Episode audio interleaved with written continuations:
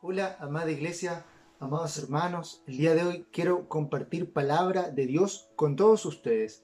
Quiero llegar a su casa, compartir con su familia y lo más importante, que juntos nos reunamos para que Dios nos hable. Quiero invitarte el día de hoy a que puedas buscar en tu Biblia o si tal vez me estás escuchando por la radio, puedas compartir con nosotros la palabra de Dios. Vamos a ir al libro de San Juan capítulo 16 versículo 22 y vamos a dar lectura en el nombre del Señor Jesús. También vosotros ahora tenéis tristeza, pero os volveré a ver y se volverá vuestro corazón y nadie os quitará vuestro gozo. En aquel día no me preguntaréis nada. De cierto, de cierto os digo que todo cuanto pidiereis al Padre en mi nombre, os lo dará. Hasta ahora nada habéis pedido en mi nombre. Pedid y recibiréis para que vuestro gozo sea cumplido. Te invito a que juntos oremos al Señor.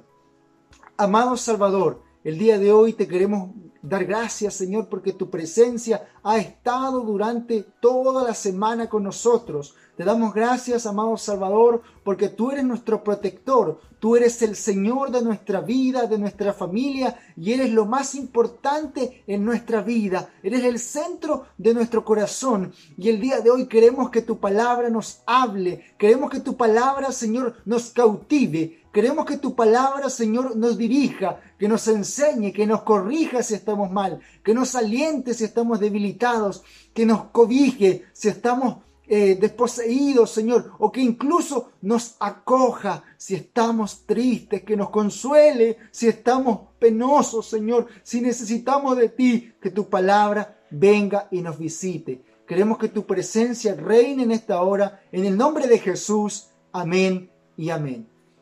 Gracias por la palabra que el día de hoy hemos recibido y quiero contarte lo mucho, lo mucho que Dios quiere hacer con tu vida el día de hoy.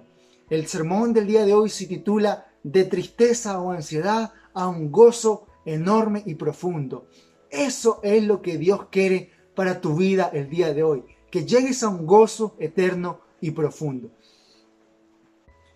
El corazón del hombre siempre, siempre estará vacío y la única forma de llenar el corazón del hombre es cuando Jesús entra en él y llena y cautiva todo lo que existe dentro de él. Cuando pensamos todo el día en nuestros problemas, en nuestras aflicciones, en lo que nos quita el sueño, en lo que no nos deja hacer nada más o lo que nos afecta, en eso que por las mañanas nos causa angustia, en eso que por las tardes no nos deja compartir con nuestra familia o que en la noche no nos, no nos permite conciliar el sueño, realmente y de manera urgente necesitamos un cambio. Necesitamos ese cambio que solo Jesús puede dar en nuestra vida. A lo largo de la semana podemos experimentar muchas, muchas emociones. Tristeza, gozo, ansiedad, eh, alegría, eh, preocupación, entre muchas otras. Pero necesitas una rápida salida si es que estas, estas angustias, estas tristezas se repiten todos los días de manera repetitiva, valga la redundancia. Hoy existen millones de formas de hacerlo, millones. Puedes incluso desde ver una película hasta escuchar música o incluso dedicarte a perder tu tiempo en videojuegos, viendo, no sé, series o en, algunas otras ocasiones hay gente que para mitigar estos efectos, eh, no sé, utiliza la cocina, por ejemplo, pero hay muchas formas de hacerlo. Pero quiero decirte que no hay nada dentro de este mundo que pueda solamente, no hay nada que pueda hacer al hombre feliz. Dentro de este mundo no lo encontrarás. Solo el amor de Jesús cuando Jesús llega a tu corazón, ingresa, solo eso lo puede hacer feliz. El corazón del hombre, el corazón de la mujer está vacío hasta que el Espíritu de Dios llega a él, ingresa a través de Jesús y este es lleno de todo el amor de Jesús. La Biblia nos dice en 1 de Juan capítulo 4, versículo 18, en el amor no hay temor, sino que el perfecto amor echa fuera cualquier temor. En el mismo momento que tú y yo nos entregamos a Cristo, comenzamos una batalla espiritual diaria, la lucha entre la carne por un lado y el espíritu por el otro. Por un lado, nuestro espíritu cree en Jesús y en esta lucha constante contra la carne, sabiendo que nuestra confianza siempre debe estar puesta en Jesús. Pero nuestra carne y nuestra mente, teniendo pensamientos tristes, de ansiedad, teniendo pensamientos de soledad, de angustia, aproblemándose con todo lo que en el diario vivir pueda pasar, siempre nos está luchando de manera constante, siempre nos está en una batalla diaria. Entonces, la tristeza o la ansiedad es definida secularmente cuando una persona ha pecado o ha sufrido las consecuencias de sus decisiones. Por eso yo decía el otro día que nosotros somos las consecuencias de las decisiones que tomamos. Si tú el día de hoy tomas una buena decisión, en el futuro serás una buena consecuencia. Si decides tomar una decisión correcta hoy, en el futuro el beneficio será mucho mayor. Por ejemplo, si una persona se emborracha, se embriaga, es arrestada, va a la cárcel y probablemente se preocupa de lo que pudo hacer, de, de a quién pudo atropellar, las vidas que pudo poner en peligro por su mal actuar, pero entonces ella decide dar un giro trascendental. Pero hace lo mismo el próximo fin de semana y el próximo y el próximo. Entonces, Trump tan pronto cuando sale de la cárcel sin experimentar ningún cambio físico, este tipo de arrepentimiento es solo temporal no conlleva ningún cambio en la manera de pensar o actuar, sino que la persona sigue pensando de la misma manera. O sea, cometió un error, pagó por su error, se arrepintió sobre encima de su error, no se arrepintió genuinamente. Entonces el próximo fin de semana va y comete el mismo error y pone las mismas vidas en peligro hasta que un día esas vidas en peligro son muertas por un accidente de, de tránsito, por ejemplo. En el sentido espiritual, si la persona no se arrepiente del pecado, entonces sigue viviendo en este. La Biblia nos dice en el libro de Romanos que la paga del pecado es la muerte. El castigo por el pecado es morir. Todavía está sobre él la tristeza, la ansiedad que tenía en un principio y que no la lleva a un cambio duradero, a un cambio genuino. Es decir, eh, si este, esta persona que hablábamos del, del alcohol tiene problemas, tiene dificultades y las decide ahogar sus penas en alcohol, sus tristezas en alcohol, las tristezas vuelven. ¿Por qué? Porque solo las mitigó, no las eliminó ni las ayudó a llevar, las mitigó. Entonces vuelven las tristezas y obviamente nuevamente puede volver a cometer este tipo de pecado ilícito o algún, alguna actividad que no sea correcta delante de ellos. Pero mira lo que dice la tristeza que Dios puede poner en nuestro corazón. Ojo ahí, que Dios también puede ponerte tristeza, puede ponerte ansiedad, un problema, Él te puede poner, te puede probar de muchas otras formas, no solamente con la que yo el día de hoy te estoy diciendo. Entonces, Dios quiere un corazón nuevo para ti, así como Él lo quiso para el pueblo de Israel. Él quería verlos cambiar y que le siguieran de todo corazón. Y eso es lo que Él Dios que nosotros servimos quiere para usted el día de hoy y también quiere para mí. Quiere ponernos un corazón nuevo y quiere ponernos un corazón de carne para que nosotros podamos seguirle, adorarle y bendecirle de la forma que Él quiere, no de la forma en que nosotros queremos. Entonces, sin embargo, la humanidad no tiende a tener tristeza según Dios. La humanidad no siempre considera que Dios puede poner un problema, que Dios puede poner una tristeza, una ansiedad. No siempre lo considera. Pero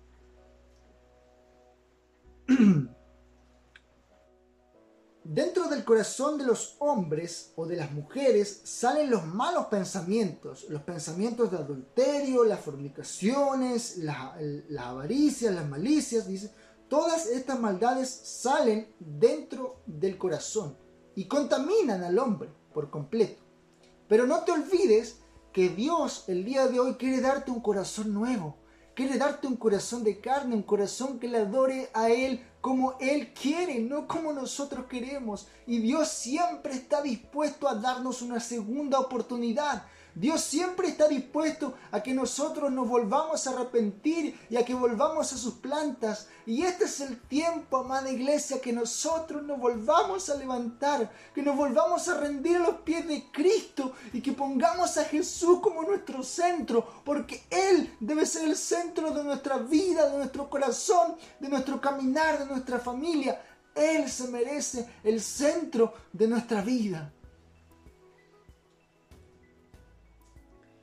Todas las tendencias que el corazón del humano puede causar en otra, en otra parte de la, de la escritura se llaman obras de la carne. En el libro de Gálatas nos habla de las obras de la carne. Pero cuando una persona siente la tristeza, la ansiedad, la amargura que Dios puede poner en tu corazón, esta lo guía al arrepentimiento de sus pecados. Esta tristeza, esta ansiedad lo guía a arrepentirse, a plantearse cuán bien está, cuán bien está haciendo las cosas, cuán bien está tomando las decisiones, cuán bien está actuando. Y es ahí cuando el, humano, la persona común y corriente, se plantea si es que realmente está haciendo lo que Dios quiere. Y hoy yo te pregunto a ti que tú estás mirándome a través de todas nuestras plataformas, Facebook, YouTube, la radio, nos estás escuchando. Hoy te pregunto cómo están las decisiones que estás tomando. ¿Realmente estás haciendo lo que Dios quiere para tu vida? ¿Realmente estás haciendo lo que Él te está diciendo que hagas? Las obras de la carne, en el libro de Gálatas las enumera y nos dice, pero cuando una persona siente la tristeza de Dios, ésta se arrepiente. Hay un cambio genuino, entonces Dios puede darle a la persona su Espíritu Santo. Esto crea un corazón nuevo que puede empezar a producir frutos del Espíritu Santo. La misma palabra nos dice que por nuestros frutos nos conoceréis. En este tiempo de encierro, de pandemia, es tan importante que nuestros frutos salgan a la luz, que nuestros frutos salgan a través de las conversaciones que podamos tener con nuestros vecinos, con nuestros compañeros de trabajo, con nuestros amigos, de la manera en que nosotros presentemos a Jesús. Porque por ahora no les podemos decir que nos acompañen a una reunión en la iglesia, sino que por ahora le podemos decir que nosotros somos templo del Espíritu Santo de Dios, porque el Espíritu Santo reina y mora en cada uno de nosotros. No te olvides que Él nos entrega un corazón nuevo con nuestro espíritu, con su espíritu, perdón, y nos hace nuevas criaturas.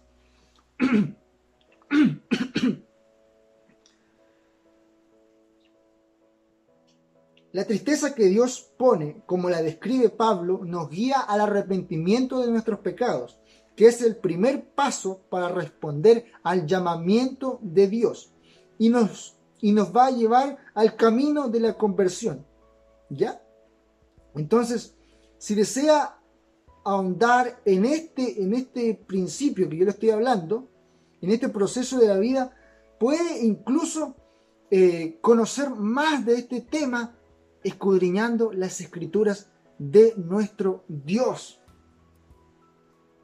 Entonces, el resultado de la tristeza, según Dios, es un corazón cambiado que nos guía a una nueva vida y eventualmente a la vida eterna. Porque la tristeza, que es según Dios, produce arrepentimiento para salvación lo dice el libro de Corintios, segunda de Corintios capítulo 7 versículo 10. Dice, porque la tristeza, que es según Dios, produce arrepentimiento para salvación. Amigo y hermano que el día de hoy me escuchas, tal vez tú estás pasando por un momento de tristeza, por un momento de ansiedad, de angustia, que no te deja dormir, que no te deja comunicarte, que no te deja expresarte, pero déjame decirte que hoy Dios te da una nueva oportunidad para que tú puedas abrir tu corazón, para que la iglesia pueda reconciliarse con Jesús, para que de aquí en adelante Jesús reine en nuestro corazón, para que Papito Dios nos haga nos ponga un nuevo corazón, para que su presencia venga sobre nuestra vida todos los días de nuestra vida y nos haga deleitarnos en su presencia, para que sintamos su caricia, para que el Señor nos guíe conforme a su propósito. El Señor quiere que tú el día de hoy abras tu corazón, que nos estás escuchando, que nos estás viendo. El Señor quiere que le dejes entrar para que Él te dé paz, te dé seguridad, te dé tranquilidad en ese corazón abatido, en ese corazón tan agitado que puedas tener el día de hoy.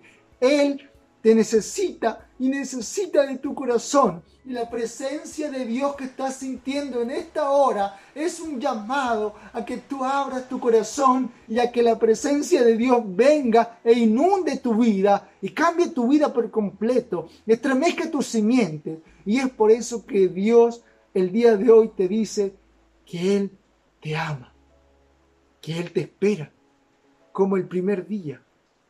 Solo entrégale todas tus cargas a Él. Te invito a que cierres los ojos conmigo. Amado Señor, el día de hoy he predicado tu palabra, Señor. He predicado tu evangelio, Señor Jesús. Yo sé que mi hermano y mi hermana en su hogar, en su casa, en su vehículo está siendo tocado, Señor, por tu presencia. Está en este momento echando sus cargas a ti está en este momento entregándote todo a ti, Señor Jesús. Está, Señor, dándote toda honra y toda gloria a ti, porque tú solamente mereces la honra y la gloria. Amado Señor, te damos muchas gracias, Señor, porque aún en este tiempo, Dios, tú estás con tu iglesia. Tú pretendes que tu iglesia se levante, Señor. Y queremos que tu voluntad sea hecha, Señor, antes que la nuestra. Queremos que tu Espíritu Santo ingrese en nuestro corazón y que tu voluntad, Señor, sea en nuestra vida. Padre, pero te queremos pedir también, Señor, que tu presencia nos cubra, Señor. Cubra nuestros hogares, nuestra familia, nuestros hijos, nuestros esposos, nuestras esposas, Señor, que sean cubiertos por tu presencia, Señor. Nuestros hermanos que deben ir a trabajar, nuestros niños, Señor, de la iglesia y cada persona que el día de hoy nos está mirando y viendo o escuchando a través de la radio, sea bendecida por tu Espíritu Santo. Muchas gracias, Señor. El día de hoy te damos gracias y honra y gloria a ti en el nombre de Jesús. Amén y amén. Muchas gracias. Que Dios te bendiga muchísimo el día de hoy. Nos vemos. Chao, chao.